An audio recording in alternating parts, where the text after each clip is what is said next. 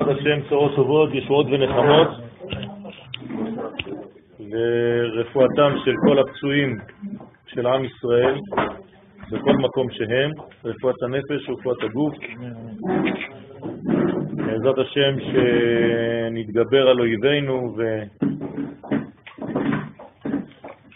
ונתקדם בשלבים אה, מאוד אה,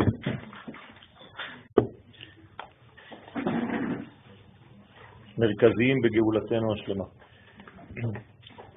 אנחנו בחודש שבט, אנחנו מודים לבעל הבית, בעל החתניה, בעלת הבית וכל המשפחה שקבעו את השיעור כאן, שהשיעור יהיה גם כן לברכתם, פרנסה מעולה ולשלום בית ושקט ובניין בכל התחומים, אמן.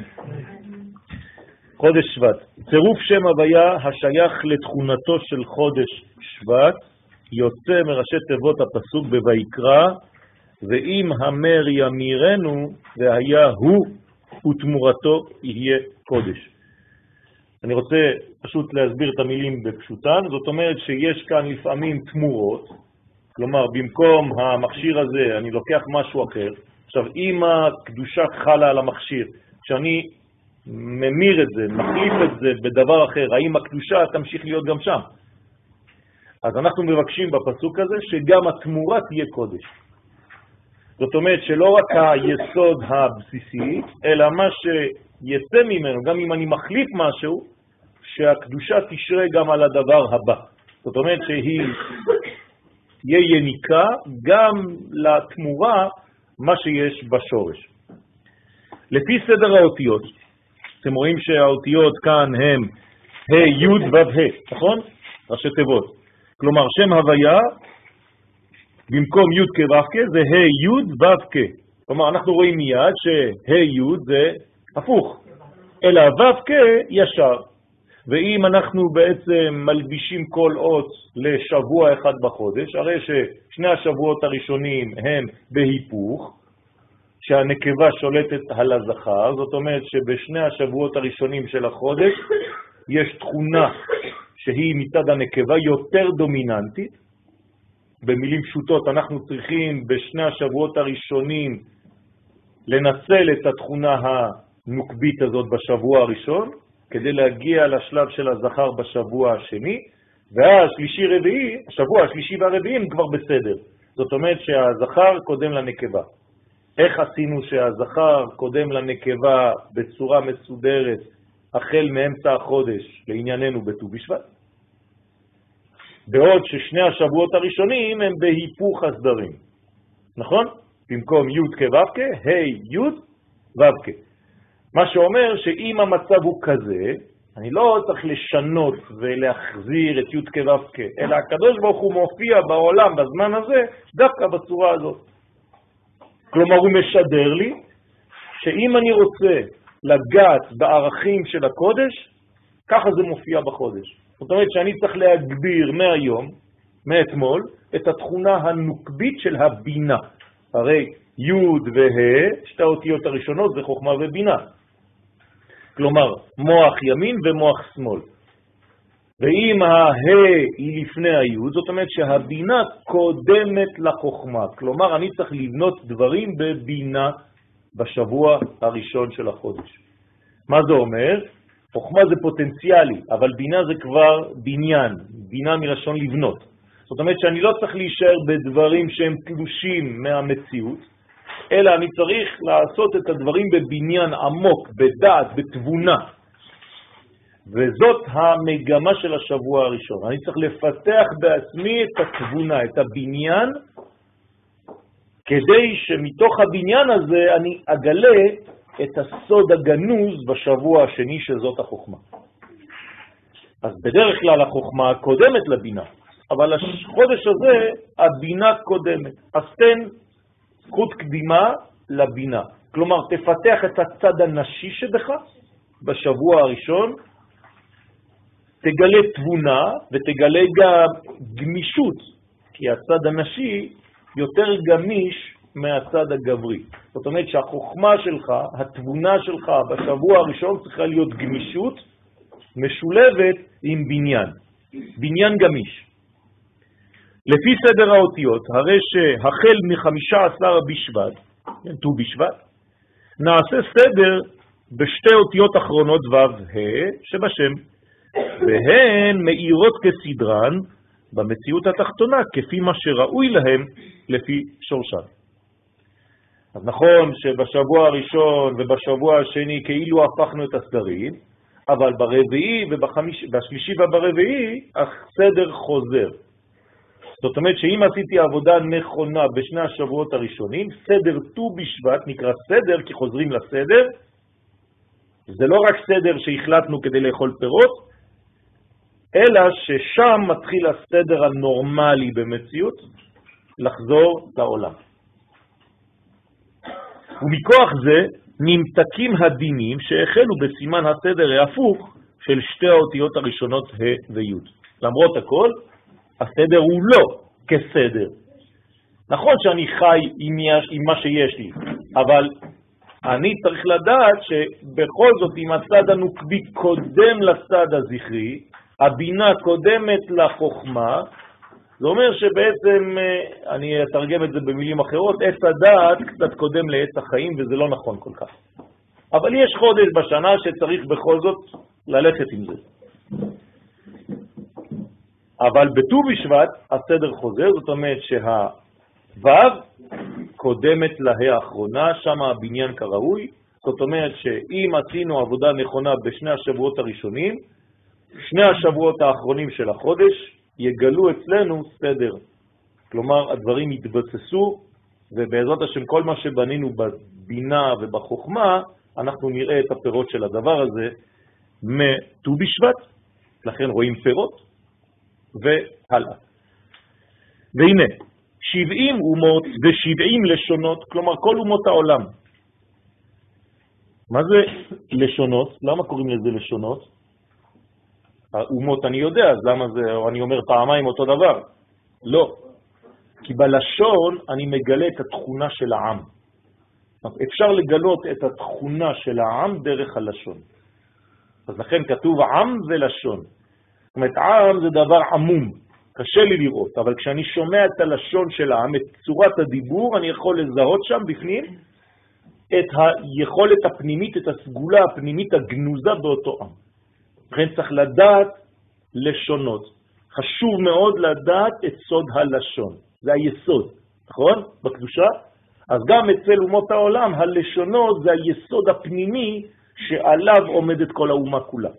לכן אני צריך לדעת ש-70 אומות ו-70 לשונות, עיקר חיותן הוא בסוד ניצוצים קדישים, כלומר ניצוצות של קודש, הרי איך חיות האומות? מקודש, הן אוכלות משהו שנותן להן לחיות. איפה זה הקודש הזה? מאיפה זה מגיע אליהן?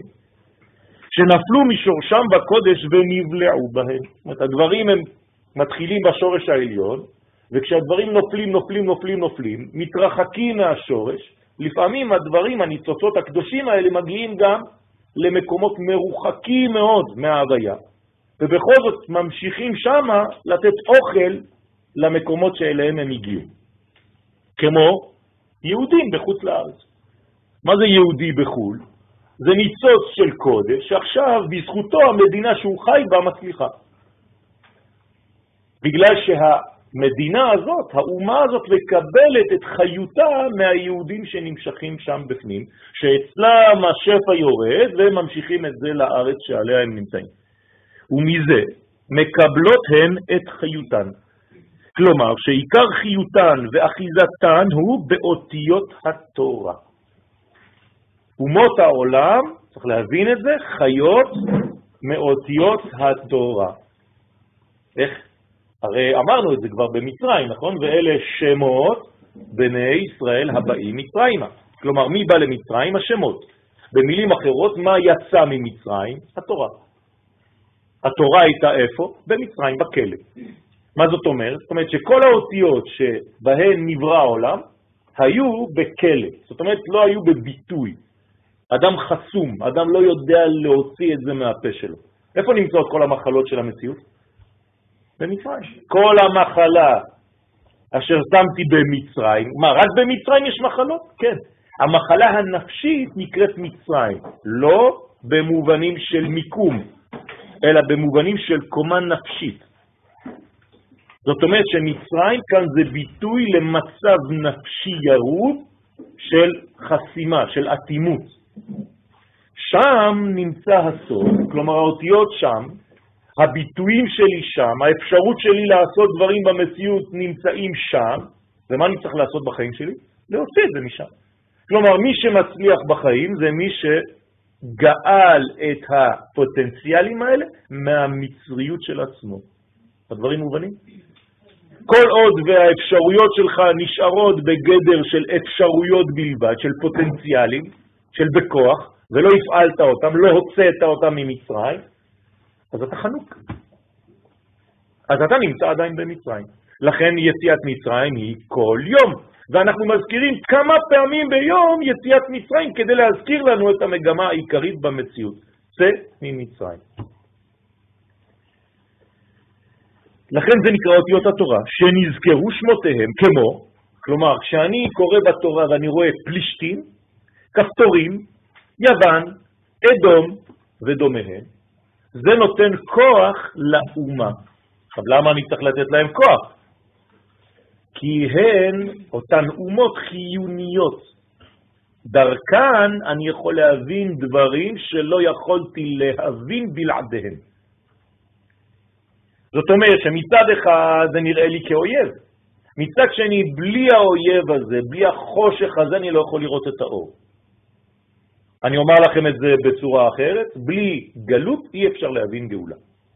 אתה רוצה להבין גאולה, תבין גלות. אתה רוצה לצאת ולהצליח, תבין מה חוסם את ההצלחה. אם אתה לא עושה עבודה על מה תוקע אותך בעסקה, בעסק, אתה לא תוכל להצליח. רק שתצא מהמיתר הזה של התקיעה, זה יכול להיות נפשי, זה יכול להיות פסיכולוגי, זה יכול להיות גופני, זה יכול להיות טראומטי, זה יכול להיות הכל. תודעתי. תודעתי, אז אתה יכול לצאת. בסדר? עכשיו, הביטוי הראשוני של היציאה זה הדיבור. כלומר, אם אתה יכול להסביר לי במילים פשוטות מה קורה, אתה כבר במצב של ריפוי. אתה כבר בתהליך של רפואה.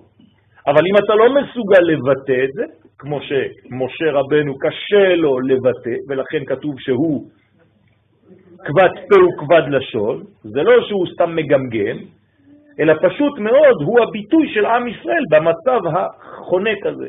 ולכן אם משה לא יכול לדבר, זאת אומרת שכל האומה סגורה. ועם ישראל הוא פשוט הפה של הקדוש ברוך הוא. אז אם הפה הזה סגור, צריך לפתוח אותו, שיתחיל לדבר, פסח. פסח זה פה פתוח, פה שמתחיל לספר. כן, שפה זה יותר חיצוני, כמו השפה. והלשון זה יותר פנימי, זאת אומרת היסוד והמלכות. כלומר, השפתיים זה נצח ועוד. היסוד יותר עמוק מנצח ועוד, גם אם היסוד הוא נמוך יותר כאילו בציור, אבל זה לא נכון. היסוד הוא עליון רק שהוא מתגלה כשיש שתי שפתיים. וכשאנו עם השם, קוראים בפרשיות התורה ומזכירים שמותיהם, בזה אנו משפיעים להם שפע וחיות. יוצא איפה שעיקר אחיזת החיצונים ומקור שורשם הוא בסוד תמורות האותיות. הנה התמורות.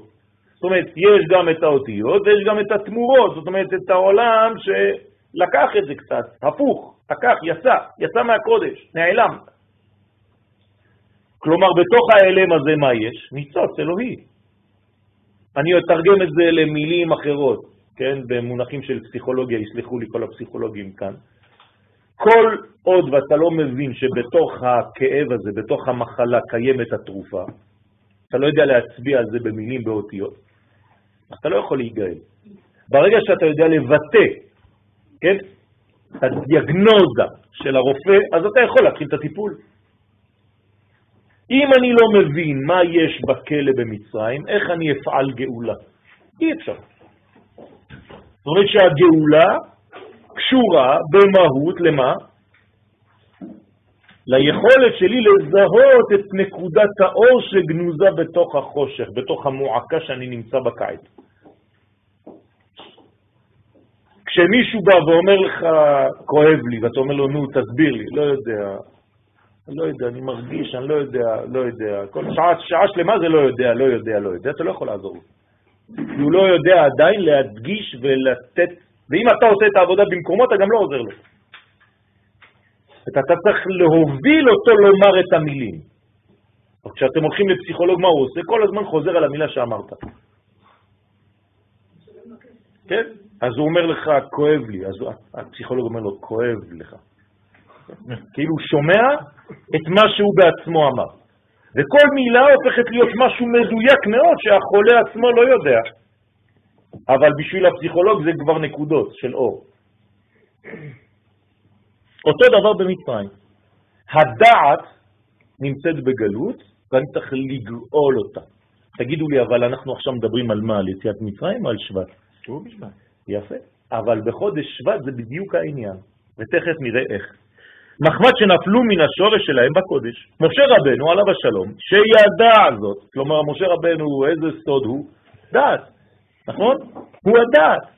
כלומר, מי נמצא במצרים אמרנו? הדעת. לכן, איפה נמצא יוס משה?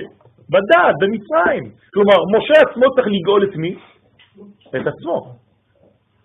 כלומר, במילה משה, מה גנוז?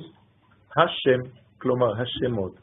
אז השמות היו במצרים, משה הוא הביטוי של כל השמות שהיו במצרים, לכן כשהוא נגאל ממצרים, מה מופיע אחר כך? התורה, שזה גילוי השם.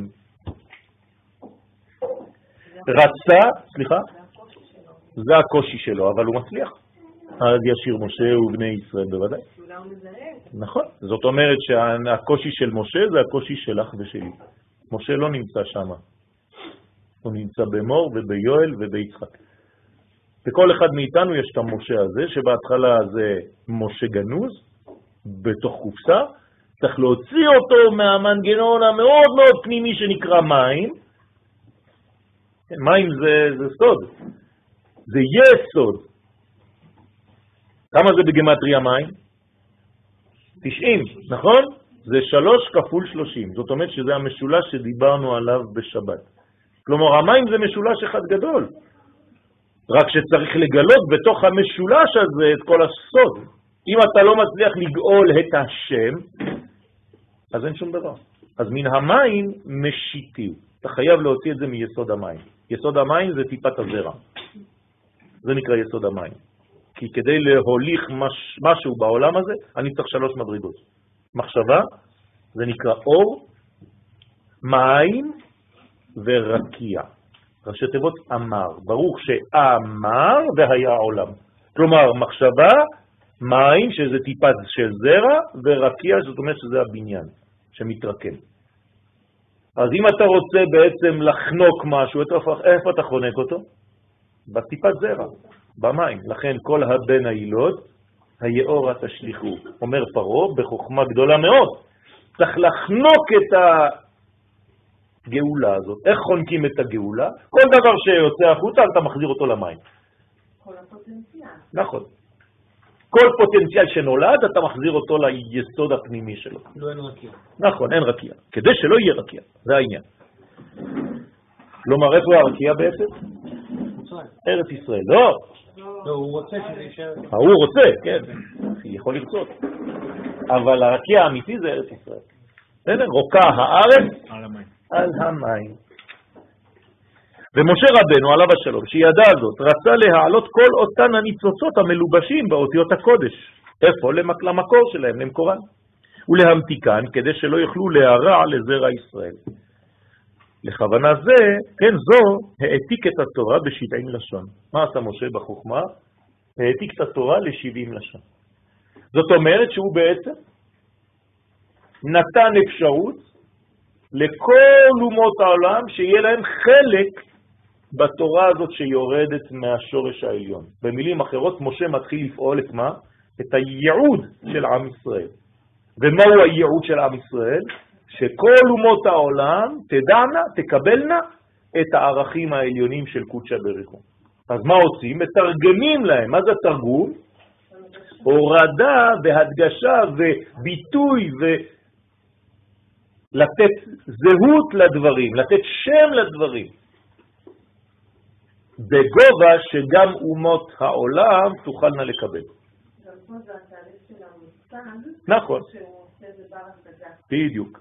זאת אומרת שהרב צריך לרדת לקומת התלמיד. ישראל צריך לדעת לרדת לקומת האומות כדי להשפיע. הקדוש ברוך הוא יורד לקומת האדם כדי לדבר איתנו. לכן אומרים חז"ל, דיברה תורה כלשון בני אדם. למרות שהתורה זה נבואה מאוד מאוד גדולה, היא לא יכולה להצטמצם במילים ובאותיות. כדי שיהיה הוא ותמורתו קודש. כלומר, אם באמת אומות העולם מקבלות את היסוד הזה, אז גם הוא, זאת אומרת, היסוד הפנימי, הקודש, ותמורתו, מה זה התמורה עכשיו? זה מה שמגיע לאומות העולם, הכל יהיה בגדר של קודש. זה מה שאנחנו רוצים, זה בעצם תהליך אחד גדול של כל הגאולה השלמה. כלומר, בגאולה השלמה, מה קורה? כל העולם מכיר בייחוד העליון. כמובן כל אחד בדרגה שלו, בקומה שלו. אני לא אבקש מאיבר כמו אצבע לתפקד כמו לב, אבל זה לא חשוב, הוא במנגנון הכולל של האישיות שלי. בסדר? כן, אבל זה לא הוא. כן? יש קשרים, יש גשרים ביניהם, אבל לעולם אני לא אבקש מאיבר לתפקד כמו איבר אחר. דרך אגב, זאת מחלת הסרטן, חז ושלום. כשאיבר לא מתפקד כמו שהוא צריך לתפקד, והוא נכנס לגבול של החבר שלו. או תא שיוצא מתאו ונכנס לתא של השני, חז ושלום. ואם תשאל מהיכן למד משה רבנו, עליו השלום, 70 לשון, של 70 אומות, מה הוא היה בברלין? הוא היה בוול סטריט, מה הוא עשה? איפה הוא למד את זה? זאת כיוון שנתן לו השם יתברך לב חכם ונבון לדעת, כלומר חוכמה, בינה ודעת.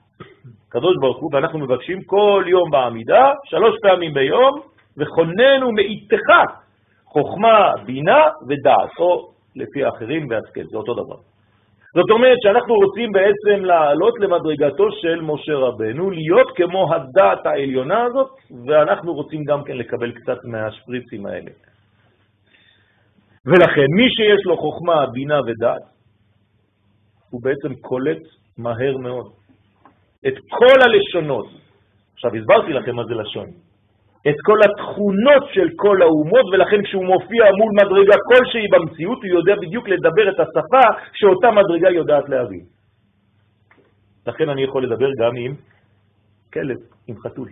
זה מה שעשה שלמה המלך בחוכמתו. איך הוא יכול לדבר עם בעלי חיים? עם עצים? עם ענפים? פשוט מאוד, חוכמתו של שלמה המלך מאפשרת לו לרדת לכל המדרגות של המציאות ולדבר בשפה שהדבר הזה יכול להבין. זאת חוכמה גדולה מאוד. זאת הדעת, זאת היכולת לקשר ביני לבין מדרגות. אני צריך לדעת באופן מאוד מאוד מאוד אינטואיטיבי אל, אל מי אני מדבר, ולהוריד את השפה שלי ביחס לקהל שיש מולי. או לילד, או לילדה, או לאישה, או לא יודע מי. זה לא חשוב. בוודאי. בוודאי. אני יכול לרדת ולעלות כי אני יודע בדיוק את הרמות ואת כל המדרגות. על זה נאמר ששלמה המלך ידע את הסוד של מה? של מה שצומח באפריקה.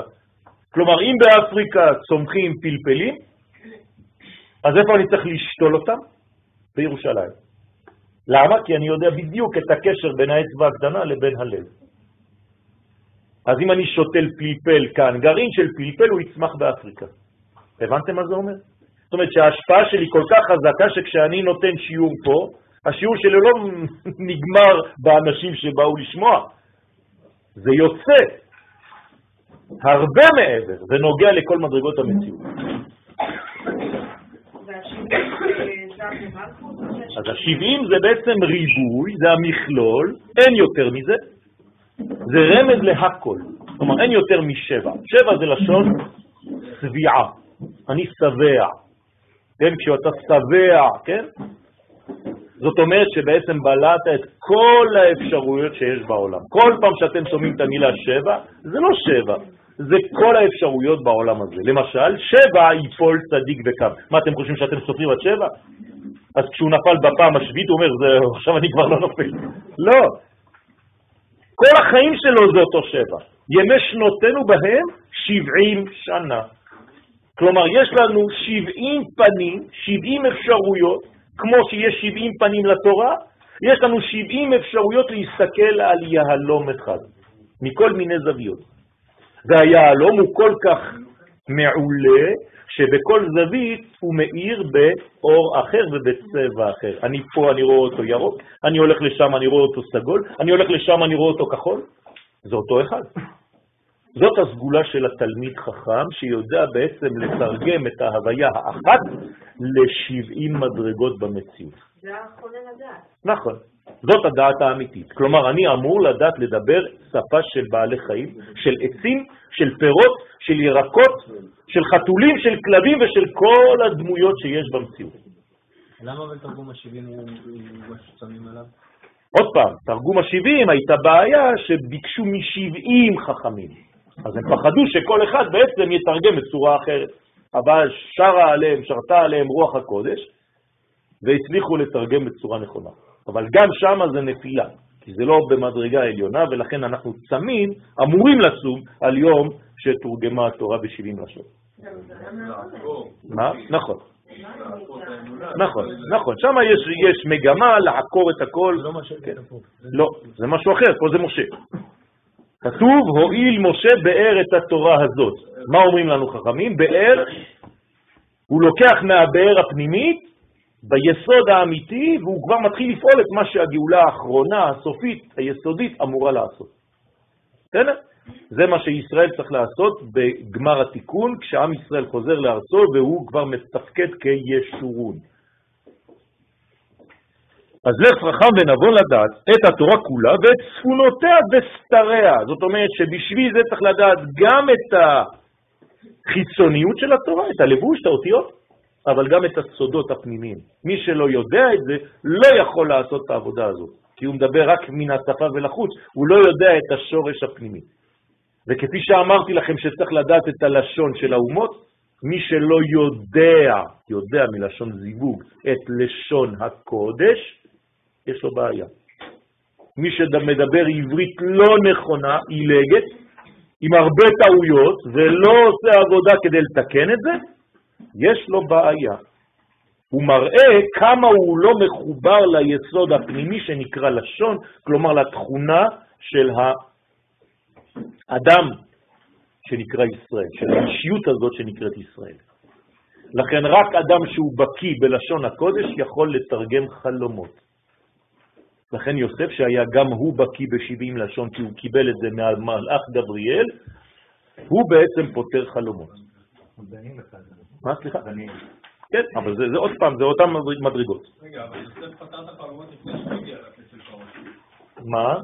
לא, יוסף, כן, נכון, אבל הוא מסוגל לזה, כלומר יש לו כבר פוטנציאל שכזה, אחרי זה מגלים לו, כן? כשהוא נקרא יהוסף. זאת אומרת שמוסיפים לו, נותנים לו את האפשרות לבטא ולפתח את התכונה הזאת. התכונה הזאת נמצאת בי, נולדתי אומן. אבל אם אני לא נכנס לסטודיו כל בוקר ומתאמן לגלות את אומנותי, אז הפוטנציאל נשאר פוטנציאל, אני אומן, סגור. יוסף קיבל את זה והוא פתח. כל רז, אומרים על משה, לא אניסלה. כלומר, אין שום סוד שהוא לא נגע בו. וידע גם מקור כל אות ואות, וראה, כן, וראה, סליחה, בעין שכלו את מקורן של כל אומה ואומה, ומשם הבין גם כן בשכלו הסזך את כתבם ואת לשונם. זאת אומרת שהוא ידע את הזהות של העמים לפי צורת הדיבור והביטוי ופתיחת הפה. אתה יכול לזהות, מבחינה פיזית גם, איזו לשון אתה יכול לדבר ומסוגל לדבר. אני צריך לראות את זה על הפנים שלך כבר, כי הפנים שלך כבר השתנו לפי השפות שאתה יודע לדבר. על זה נאמר במגילת אסתר, מדינה ומדינה ככתבה, עם ועם כלשונו וכו' וכו'. כך היה גם אצל יוסף הצדיק, עליו השלום. אומרים לנו במסכת סוטה, דף ל"ו, ששלח אליו הקדוש ברוך הוא את המלאך גבריאל, למה דווקא מלאך גבריאל ולא מלאך אחר? כי המלאך גבריאל צריך לתת גבורות, גבריאל גיבור, גיבור מה זה? כובש. זאת אומרת, נותן הגדרות מדויקות. ככל שאתה משיג בדיוק שלך, במה שאתה אומר, ובכל מקצוע, ככה אתה מראה כמה אתה השגת יותר באותו מקצוע. בהתחלה אתה סתם אומר דברים כלליים, וככל שאתה מעמיק ואתה הופך להיות מומחה בתחום שלך, הדברים שאתה מוציא מהפה מדויקים. זה לא ככה איזה מין אה, ריסוס. ככה מלאך גבריאל, שילמד אותו את כל עין לשון, וגם הוא השיג בזה את המקור של כל אומה ולשון. והנה, עכשיו אנחנו חוזרים ומטפלים בעניין שלנו, בעניין חודש שבט. יש להזכיר קודם כי בניין הקדושה מונה בדרך כלל עשר קומות. כל דבר שבקדושה בנוי מעשר קומות. כלומר, המספר עשר הוא מספר כולל שמבטא כוליות, שלמות. עשר זה אותיות שער, כלומר, דרך עשרה אתה נכנס והדברים יוצאים. כלומר, מניין זה עשרה, הקדושה יורדת לעולם שלנו. למה היא יורדת דרך השער שנקרא עשר או שיער? זה אותו דבר. זה בגלל ששם אפשר לשער את הדברים, כלומר לתת להם שיעורים ומידות מדויקות. והנה, בסדר הזמן נמצאו חודש, נמצא חודש שבט במקום י"א. נכון? אם אני סופר את החודשים מניסן, כן, אז מה קורה לי? ניסן, נייר, סיוון, תמוז, אב, אלול, תשרה, חשוון, כסלו, טבת, שבט. הגעתי ל-11, אז מה, יצאתי מהקדושה. הרי הקדושה זה 10. מבין י"ב חודשי השנה. כאילו לומר ששני החודשים החותמים את לוח השנה, כלומר שבט ואדר, יש לי עוד חודש כזה, נמצאים מחוץ למערכת הקדושה, יש לנו בעיה, שני החודשים האלה. אז מה קורה? הרי יש כלל של חז"ל, כל המוסיף גורע. לכן איך קוראים ל-11 בלשון ארמית? עשתה, עשר. זאת אומרת, זה פחות משתי עשר. שני עשר זה כבר קדושה, אתה חוזר עוד פעם. אבל עשתה כאילו רצית להוסיף ואתה מוריד.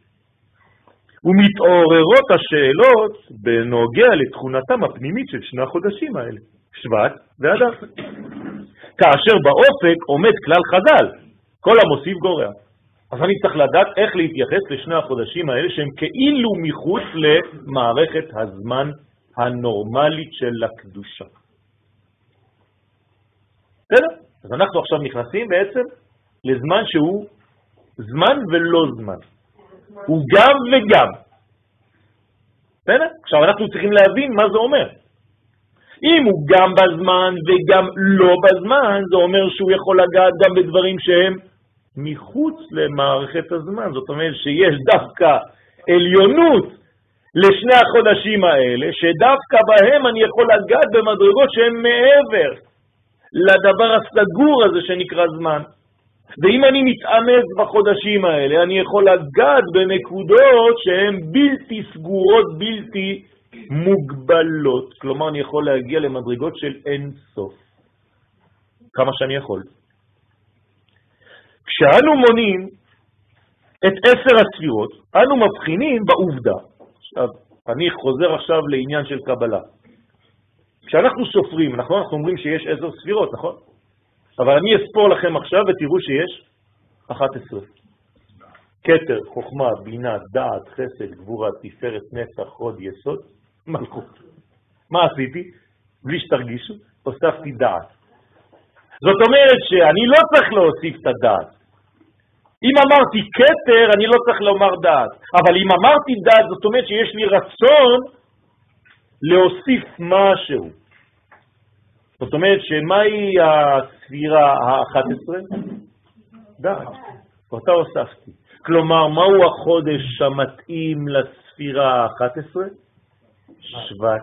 זאת אומרת שבחודש שבט מתנוצץ הדעת, כוח עליון מאוד, שמסוגל לחבר אותנו למדרגות עליונות ולמדרגות תחתונות גם כאחד. והוראו את הפלא, בחודש שבט אני יכול לקחת פרי שהוא מוצר של אדמה, של חומר, ולגלות בו קדושה שהיא אינסופית. זאת אומרת שאני הכל חוץ מרוחני. רוחני זה לא ביטוי יהודי, רבותיי. אלא כשהרוח והחומר מחוברים ומזדווגים, זה נקרא קודש קודשים. לא להתבלבל. אנשים חושבים שדתיים זה רוחניים. השגת רוחניות, שטויות במיץ. השגת את האפשרות לגלות בכל חומר את הפוטנציאל הפנימי הגנוז בו. כלומר, כשאתה נכנס לקודש הקודשים בבית המקדש, מה אתה רואה שם? את החומריות הכי גסה שיכולה להיות כביכול. דמות של איש ואישה מחוברים ומזדווגים יחד. אתה, עם הראש הדתי שלך, מה היית אומר? תועבה. נכון? מה זה הדבר הזה? בקודש הקודשים זה מה שהקדוש ברוך הוא בחר שיהיה שם? חדר מיטות? כי אתה לא מבין כלום. כי בשבילך קודש זה לברוח מהמציאות. אומר לך הקדוש ברוך הוא לא הבנת שום דבר. היום באמת אתה מבולבל, אז בשבילך הכל מלוכלך בעולם הזה כשאתה מגיע לשלב הזה. אבל בשורש, בפוטנציאל האידיאלי, זה קודש קודשים. לא הבנת כלום. הכל זה זיווגים. הקדוש ברוך הוא מה עושה כל היום? מזווג זיווגים. וואי, וואי, וואי, וואי, איזה בושה. למה אתם אומרים ככה? למה אתם חושבים ככה? כי הראש שלנו מבולבל, מעוות. אנחנו לא מבינים בדיוק מה הולך שם. לכן, כשאנחנו מונים את עשר הספירות, אנו מבחינים בעובדה שכשספירת הכתר מופיעה בבניין הקדושה, ספירת הדת אינה מוזכרת, וכשאיננו מונים את הכתר, אזי מופיעה ספירת הדת. אך במניין שתי הספירות יחד, הרי שיש בפנינו 11 ספירות. ובהקבלה לחודשי השנה ישנו יחס פנימי בין ספירת הדת לחודש שבט. סגולתם המשותפת גנוזה היא, כן, בסגולתם המשותפת גנוזה היא תיקון חטא עץ הדעת. זה מה שבאנו לתקן בחודש שבט. זאת אומרת, התיקון היסודי, התיקון הכללי שכולל את הכל. אין יותר חזק מזה. עכשיו, אם אני אוכל פירות בט"ו בשבט לפי חכמי הקבלה, מה זה אומר? שאני מתקן את מה? את האכילה הראשונה שהייתה אכילת פרי בצורה אסורה. זאת אומרת, מתי אני מתקן את החטא של אדם הראשון באמת? באיזה חודש? שבט. וואי וואי, מתחיל להיות מעניין. לא, לפי בית שמאי, מתי זה ראש השנה לאילן? היום. רק שעוד פעם, אני לא מסוגל לראות את זה בשורש, אז אומרים בקרוב זה ירד לארץ עוד שבועיים, בט"ו בשבט. אבל המשנה אומרת ומציינת ומזכירה גם כן את שיטתו של בית שמאי, שם זה כבר בשורש. הרי אם דבר מופיע בט"ו בשבט, זאת אומרת שבגרעין הוא כבר היה? נכון, והגרעין זה ראש חודש. זאת אומרת שהיום אני מסוגל וצריך ויכול לתקן את חטא עץ הדעת.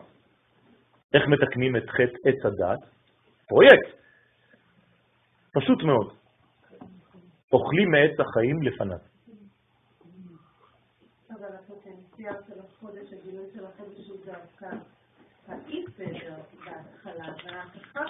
אז כנראה שהאי סדר הוא רק אילוזיה. עובדה שכשהדברים מגיעים לעולמנו הם בסדר, ו"ה, אז אם הם בסדר אחר כך, איך יכול להיות שבשורש זה לא בסדר? הרי אם בשורש זה לא בסדר, כל החודש הוא לא בסדר, נכון? נכון, כל הזמן. נכון, נכון. זאת אומרת שבעצם גם מה שאני מכנה בחוסר סדר הוא באמת סדר מופתי עליון שאני צריך לבנות ולהבין אותו. חודש שבט מקביל בתכונותיו לחלבנה. עכשיו אני לוקח את סממני הקטורת. מעניין, גם שמה כמה סממנים יש? 11 סממני הקטורת. עכשיו, מה האלמנט המסריח ביותר מכולם? החלבנה. אז למה אתה מכניס דבר כל כך מסריח? הרי זה דברים שצריכים להעלות ריח ניחוח של גן עדן. אז אומרים לנו חכמים, יש סוד. כשאתה מערבב את החלבנה עם שאר המינים, יוצא לך ריח שאתה לא יכול לגלות אם היו רק מינים שריחם טוב. ריבונו של עולם. זאת אומרת שיש כאן פרדוקס, כשאתה מפריד בין כוחות, אתה לא רואה את הפוטנציאל, כשאתה משלב בין הדברים, אפילו דבר שנראה לך קודם כדבר שהוא שלילי, כשאתה מחבר אותו עם השאר, כל אחד פועל על השני, יש אינטראקציה, וזה מבשם אחד את השני ויוצא לך מכולם ביחד ריח של קודש. לכן, חודש שבט מקביל לתכונותיו של החלבנה, בין י"א סממני הקטורת, והחלבנה היא המעמידה את שאר הסממנים, היא המעמידה אותם. למרות ריחה הרע, כשהיא עומדת לבדה. כלומר, אל תשאיר את הרשע מחוץ למערכת. וסוד זה הוא בבחינת כל תענית שאין בה מפושעי ישראל אינה תענית, וכל מניין אותו דבר. כלומר, גם במניין, כשאנחנו מתפללים, יש אחד שהוא קצת מעווש, אבל בתוך כולם אתה לא רואה אותו. להפך, הוא מביא ריח טוב. הרי אם פגע בך מנוול, זה מה אתה צריך לעשות? מושכהו לבית המדרש. כלומר, מה זה בית המדרש? מקום שדורשים. זה לא מקום של לימוד, מקום של דרישה. מה אני דורש? לשלב אותו למנגנון הכולל. כך פועל חודש שבט על שאר חודשים של השנה. זאת אומרת שחודש שבט, אם הוא חלבנה, אז הוא מפריח. אבל זה לא נכון. כשאתה מחבר אותו לשאר החודשים, כשאתה מבין את הקשר שלו הפנימי עם שאר החודשים, אז הוא משפיע ומביא בעצם ריח לכל השנה כולה. כיוון שהוא נושא בקרבו את הסגולה לרדת אל הקליפות ולברר מהן את ניצוצות הקדושה שנפלו ושעבדו ביניהן. אה? לא מצליח, יש לי לענות, עוד פעם. מה ש... סירחון, מאיפה נובע סירחון? שאלה טובה. יפה מאוד. מהיעדר חיים. זאת אומרת שבאופן פרדוקסלי, ככל שהדבר חי יותר, הוא יצריח יותר כשהוא לא יהיה. יפה. זאת אומרת שלמשל, אדם מסריח ביותר מכל מה שיש בעולם, כשחז ושלום רוח החיים נעלמה ממנו. למה? דווקא בגלל עליונותו כשהוא נושא את החיים בקרבו. זה אומר לנו משהו, נכון? זה אומר דרשני. זה אומר שדווקא בגלל שיש כאן פוטנציאל עמוק ופשוט אתה לא גילית אותו, אז עכשיו זה מסריח או שהוא נעלם ממך. אבל אם תקשר את זה לשורש החיים, אתה תראה איזה בושם יצא לך מזה. כמובן שעיקר תיקון הדעת המתעורר בעוצמה בחודש שבט קשור ביסודו לתיקון הברית. כן, תיקון הדעת, תיקון הברית, אנחנו יודעים שזה אותו דבר, נכון? ואדם ידע את חווה אשתו, ידע זה זיווג, אז זה תיקון הברית. נכון, זה תקופה של שובבים. כלומר, שעניינו המרכזי מזוהה עם סוד הפסוק, חיל בלע ויקיענו. מה זה חיל בלע ויקיענו? יש לי אפשרות בחודש הזה לרדת לעומק של הבטן של הטומאה ולהוציא משם מה? את הניצוצות. איך אני רואה את זה דה פקטו? יציאת מצרים. מתי אנחנו קוראים תמיד את יציאת מצרים? בחודש שבט. מה קרה ביציאת מצרים? נכנסתי לעומק הקליפה, מצרים, והוצאתי משם את עם ישראל. יש יותר ברור יותר גדול מזה? הנה הבסיס של כל הגאולות. זאת אומרת שחודש שבט, דווקא בו אני קורא את מה שיש ביציאת מצרים. זה מעניין מאוד. היינו אמורים לקרוא את יציאת מצרים מתי? בפסח. אומרים לך, לא, פסח זה כבר תוצאה. אתה רוצה להבין מה זה יציאת מצרים, אתה צריך להתחיל בשורש. איפה השורש? שבט. עוד מעט תראו עוד יותר עמוק מזה. לכן, המיוחס לכל נושא הבירורים העוסקים בהתרת חלקי האור העשוקים. יש להבין שפעולת הבירור עוזרת, כן, לשחרר בה ועוזרת לשחרר ולגאול את הרכוש הגדול הכלוא במיצרי החיים. הרי מה כתוב? ואחרי כן יצאו ברכוש גדול. זאת אומרת שאיפה היה הרכוש הגדול הזה? במצרים. אומרים לי, אתה רוצה את הרכוש, אתה חייב לרדת, לרדת לשם, אבל אני פוחד. בסדר, אז לא יהיה לך רכוש גדול. זה הולך עם אומץ. זה לא פשוט. והביטוי המוחשי להצלחת הבירור, כן, מתלבש בפירות שאנו אוכלים בט"ו בשבט. איך אני יודע שהצלחתי? לפי הפירות שיש לי על השולחן בט"ו בשבט. כלומר, הפירות הם ביטוי לכל הבירורים שעשיתי. אז אנחנו רק באופן של פועל דמיוני, של אקט סימבולי, שמים פירות על השולחן, שזה אומר בעצם, מה אתה אומר לאנשים? תראו כמה בירורים עשיתי בחיים שלי השנה, והנה התוצאה. אומרים לנו חכמי הקבלה, כמה פירות אתה צריך על השולחן בט"ו בשבט? 30 לפחות. סוגים, כן? לא 20 אה, אבטיחים ועוד 10 תפוזים, 10 תפוזים, לא. 30 מינים של סוגים שונים, למה? כנגד שלוש, כן, שלושה עולמות, בריאה, יצירה ועשייה, שכל אחת מהן, כן, כל אחד מהן עושה עשר מדרגות, כלומר, עשר, עשרה פירות בעולם הבריאה, בעולם הצילות אין פירות, זה שורש. בריאה, עשר, יצירה עשר, עשייה עשר, שלושים פירות. עכשיו תתחיל את התיקון שלך. שהם סימן לאותם שמות הבאים מצרימה. כלומר, אני עכשיו קורא תמר. כלומר, אני עכשיו בניתי משהו מצירוף של שלוש אותיות, ת', מ', תמר. אם אני יודע את סוד האותיות, כמו שאמרתי קודם, אני צריך לדעת שבמילה תמר יש את כל הפוטנציאל של התמר. כלומר, אני יכול להיות דוקטור לתמרים אם אני רק מסתכל על האותיות והבניין שלהם. בסדר? לא מדבר מבחינה מדעית חיצונית, אני מדבר עכשיו מבחינה של לשון הקודש, של ידיעה פנימית של הדבר הזה. כלומר, הפוטנציאל הגלום בתמר מצוי כבר באותיות שאתה לא יודע לפענח. אז אתה צריך 20 שנה, 100 שנה, 100, 2,000 שנה של מדענים שונים כדי לגלות מה יש בפנים. אבל אם היית פשוט יודע את הסוד של האותיות, היית מגלה את כל מה שיש בתמר בלי שום שיעור אחד של מדען. מאיפה ט"ו בשבט מגיע? ט"ו בשבט מגיע לפני 350-400 שנה אצל המקובלים בצפת. כלומר, יש לו עוגן במשנה, אבל לא כמו שאנחנו חווים אותו היום וחוגגים אותו היום. לא היה דבר כזה. זה חידוש של חכמי הקבלה. של מה? של כל. מה שאני אומר? לא, של אותם חכמים במקור, זה כל, זה, כל, זה כל הזוהר הקדוש. כל הזוהר הקדוש, כל ספרי הקבלה, כל כתבי האריזה, זה בדיוק נגיעה באותן נקודות. כן, בוודאי. רבי נחמן מברסלב הלך ופתח את זה גם כן, אז יש כל מיני דברים בכל מיני חסידויות. לא התחילו. יש סדר, יש סדר? כן. זה נקרא פרי עץ הדר. באכילת הפירות, בברכה, עכשיו תשימו לב, כשאני בעצם אוכל עם ברכה, מה אני עושה? אני, יפה מאוד, אני נקשר לשורש שקיים בפרי. כלומר, אני מבריך את עצמי, אני מקשר את עצמי עם השורש הפנימי. כלומר, אני הופך להיות תמר.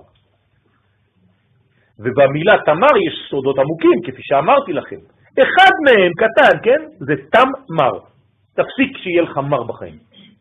תאכל בכוונה כזאת, המרירות בחיים שלך תיפסק. אתה כל הזמן ממורמר, תם מר. זה אחד, זה סתם. יש כל כך הרבה דברים עמוקים בגמטריות, בצירופים, ב... אתם לא מבינים, חבל על הזמן. כלומר, סדר ט"ו בשבט יכול להימשך במשך חודשים. דרך אגב, מי שעושה סדר ט"ו בשבט הוא כבר לא רעב, הוא אוכל רק שני דברים, כבר הוא אומר, זהו, שבעתי כבר. לפני שאתה אוכל משהו, מדברים שעתיים. כן, ואתה אומר 30. כן, ועוד 30? נכון. לכן, באכילת הפירות בברכה נגאלים הניצוצות, באלף, כן? והדבר עושה פרי בכל העולמות.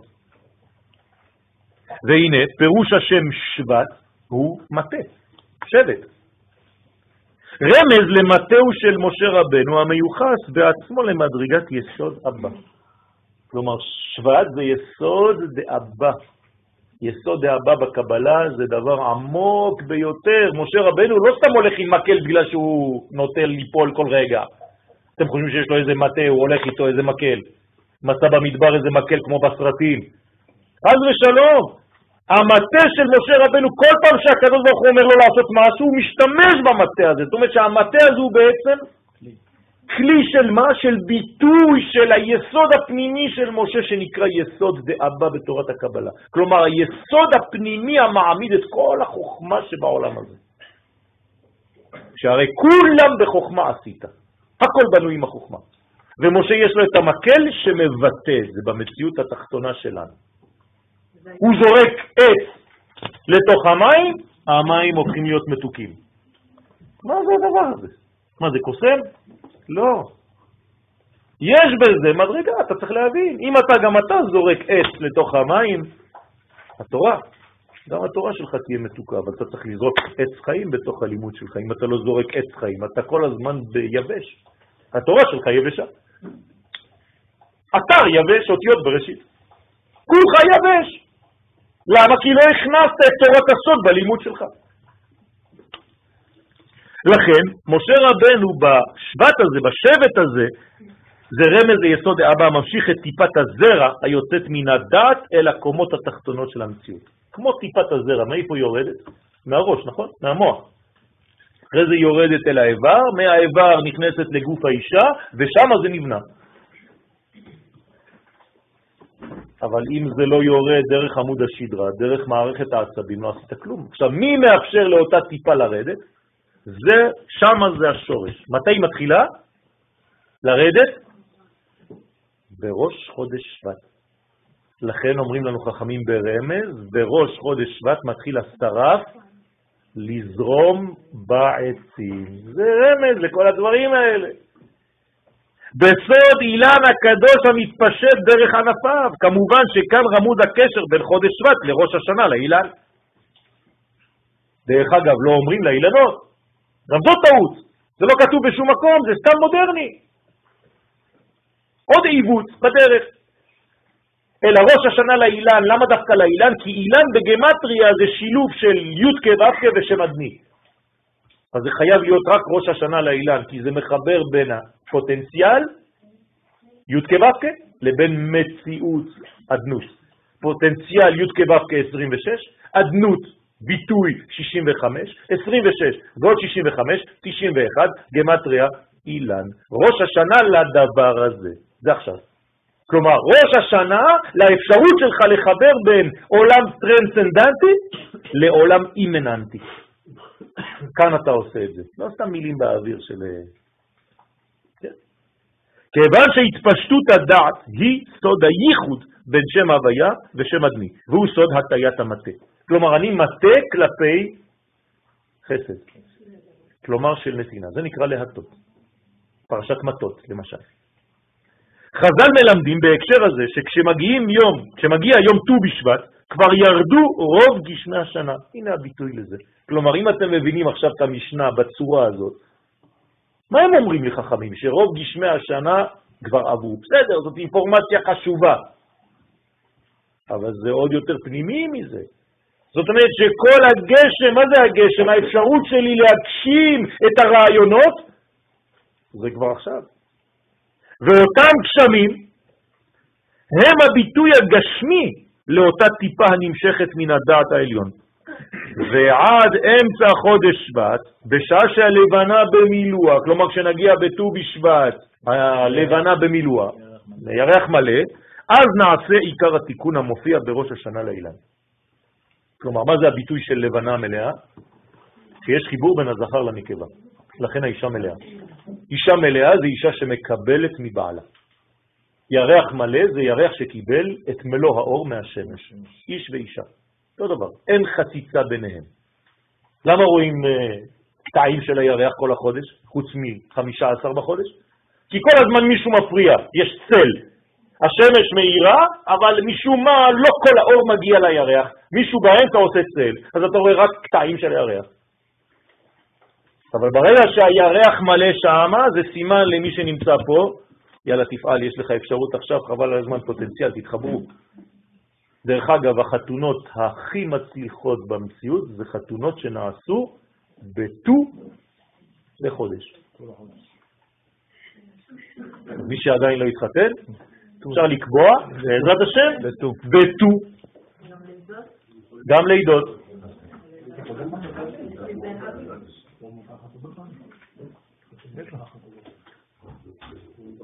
לכן קוראים למשה ט"ו ביה. ט"ו ביה. אני לא צוחק, זה לא בדיחה, כן? הלימוד היוצא מתכונתו של החודש הוא שהוא מבליט את הסגולה הגנוזה בו להטות את כל מה שנוטה לכיוון של רע אל הטוב.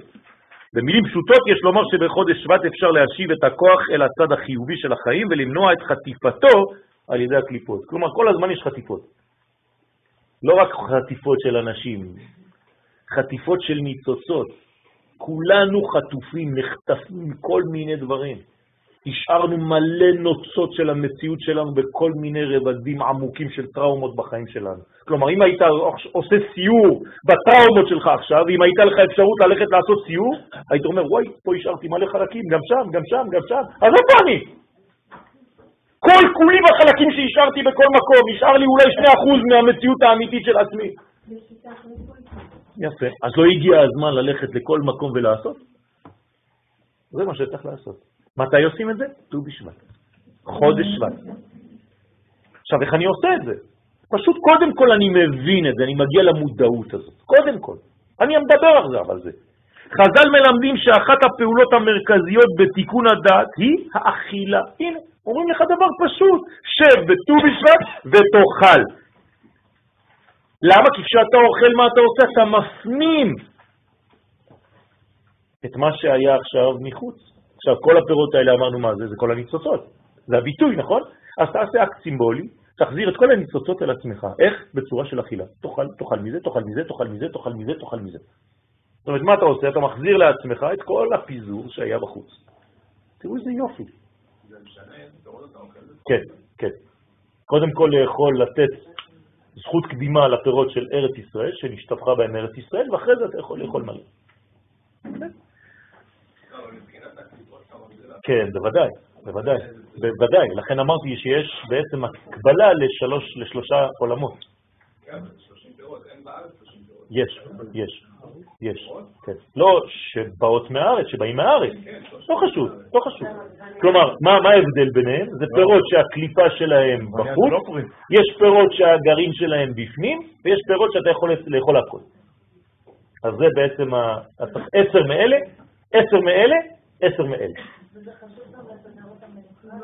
לא, לא, לא, לא, לא. אפשר לשים אותם, זה בסדר גמור, ופשוט צריך לדעת מה אוכלים ואיך אוכלים, ומה שותים, כי יש גם יין באמצע, וזה תיקון, זה סדר, על פי קבלה. מה של מה? מה? איזה פרי של הבריאה? זה מה שאמרתי, אם בבריאה זה הדבר הכי קרוב לאצילות, אז מה אפשר לאכול? הכל. העולם שמתחתיו זה עולם היצירה, אחרי הבריאה זה יצירה, זאת אומרת שהקליפה איפה היא נמצאת? בפנים. והפרי בחוץ. והעולם התחתון ביותר, עשייה, הקליפה איפה היא נמצאת? בחוץ. אתם מבינים? אוקיי. ואיבר המקביל לזה בגוף האדם הוא הקורקבן. הטוחן את המאכלים והמסייע לאדם במהלך העיכול. זאת אומרת שבעצם אנחנו צריכים לעכל את כל חיינו בחודש שבט. בגלל זה נפגשנו היום, זה התחלת החודש, יש הרבה עבודה, בעזרת השם. אפוא שתיקון הדעת הנעשה בחודש שבט מלווה באכילה בקדושה, ומזל החודש דלי בא להוסיף סימן ועזר להעלאת הניצוצות של הקדושה ולהצפת הטוב מעומק הקליפות. כלומר, מה אני עושה בחודש הזה?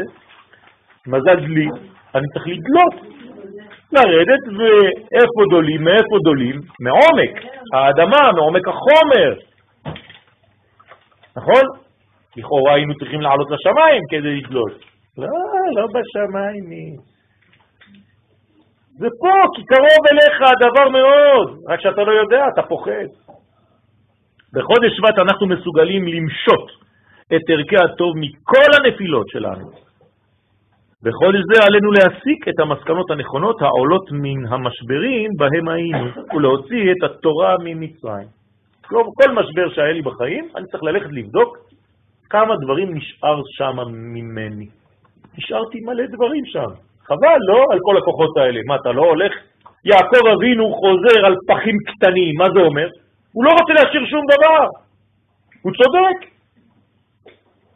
ואנחנו, כל טראומה קטנה, משאירים שם 3 אחוז, 4 אחוז, 8 אחוז, 12 אחוז. אתה מגיע היום, כמה אתה? 8 אחוז. כל הזמן עייף, מת, עצוב, בדיכאון? כן. מה, לא חבל? את הפלאפונים אתם יודעים לטעון בלילה, כולכם. והנשמות? את החודש, כן, האות של החודש היא האות צדי, המורכבת מג' אותיות י' ו' נ', ככה בונים צדי.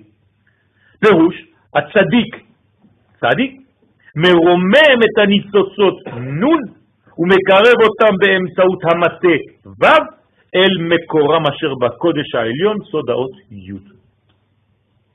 זה הצדיק. הצלת הניצוצות הקדושים ובירורם מתאפשרים בכוונות הידועות הקשורות לצירוף הקדוש ח' ב' ו'. מה זה חבו? חיל בלה ויקיענו, שאמרנו מקודם. זאת אומרת שרק כוונה בשם הזה, מי שלמד איתנו בימי חמישי בלילה, עשינו סדר של עין בית שמות של הזוהר, ועוד מעט בעזרת השם יוצא ספר רק על השמות האלה. עכשיו זה תיקונים אחרונים. אז שמה אנחנו מסבירים את הפוטנציאל של השם הזה למשל. אז בהסתכלות בשם הזה כמובן שצריך כוונות ולא עושים את זה סתם ככה, זה לא כישוף, אבל יש פוטנציאל שם בדבר הזה להוציא ולשחרר את הכל. רמז לדבר מופיע בעובדה ההיסטורית שמשה החל את ביורו של ספר דברים בראש חודש שבט. כלומר, מתי משה התחיל לדבר את ספר דברים? היום. כמה זמן? עד מיטתו בזין באדר, זאת אומרת 36 ימים. מתי הוא התחיל? בחודש שבט. מה, משה סתם בכוונה יצא לו ככה בפוקס? לא, הוא יודע בדיוק. למה? כי מי מסוגל יותר ממשה להבין את התורה? הוא קיבל אותה מהקדוש ברוך הוא. כלומר, הפרשן הראשי של התורה מי זה? משה. מתי אפשר להוציא את הכל ולברר את הכל ולא להשאיר את דברים שהם בלתי מובנים? אמרנו, בחודש שבט ובחודש אדר, שני החודשים שהם מחוץ לזמן. אז משה, דרך שני החודשים האלה, מגלה לנו דברים שלא ידענו אם אנחנו קוראים את הפרשה בלי לקרוא את ספר דברים. כי ספר דברים, כשמו כן הוא, זה דברים. ממש.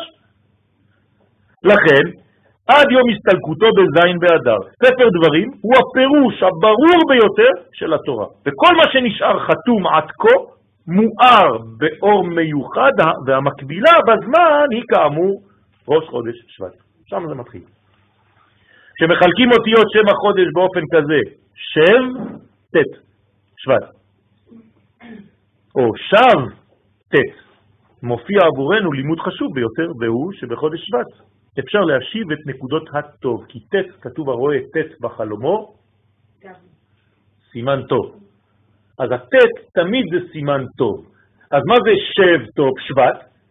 תחזור לטוב, תושיב את הטוב בחיים שלך, תבסס את הטוב אל מקומם הטבעי ולבסס אותם בחיינו. וסימן לדבר אמרו דורשי רשומות, ראשי תיבות שבט, שנשמע בשורות טובות. רמז להצלחת התיקון בתקופת השובבים. ועוד, שהערך המספרי של שבט זהה לערך המש... המספרי של איש, 311. סימן למדרגת יסוד דאבא, שאמרנו קודם, שנקרא איש, אדוני איש מלחמה, שעל ידו אנו מסוגלים להוציא את נקודות הטוב מתוך החושך הסובב. זאת אומרת שבחודש הזה אני צריך לראות את כל נקודות האור ואת כל נקודות הטוב. אני מסוגל לראות פירות. בכל דבר אני רואה פרי. גם בדבר שהוא מגעיל, מצריח, הכל אומרים לי לא, זה לא טוב, אני רואה את הטוב שם. ככה תתרגל בחודש הזה לראות הכל. אם אתה בונה את הדברים בצורה כזאת, כשמגיע חודש אדר, מה אתה צריך להיות? שמח, באופן טבעי. מי שנכנס אדר, מרבים בשמחה. למה? כי פעלת את כל הבירורים ואין שמחה כהתרת הספקות. אז אתה שמח, לא בגלל שאמרו לך, מי ש, מי ש, מי ש, אתה כולך מת מעצבות, אבל אתה כאילו שר בכוח. לא, זה לא זיוף היהדות, זה דבר אמיתי, שהוא תוצאה של כל הבניין שלך. מודיעים לך, מי שנכנס אדר אתה חייב להיות בשמחה, למה? כי בנית משהו, אם לא בנית, איפה השמחה שלך? החסידים מוסיפים בעניין הבירורים שהצלחתם תתגבר בשיתוף ניגונים דקדושה. כלומר, צריך בחודש הזה לנגן. כל אחד זה ניגון, נכון? כל אחד מאיתנו הוא ניגון. זה לא רק כל עשר ועשר, ועשר זה ביטוי. כל אחד מאיתנו הוא ניגון. כלומר, יש לי תו שמקביל לנשמה שלי. כשאני שומע את הצליל הזה, אני בוכה. זה מעורר בי משהו. חפש את התו שלך. נכון. בדיוק, בדיוק, בדיוק. קחו מזמרת הארץ, זאת אומרת, לכו להוציא, לברר את הניגון שלכם.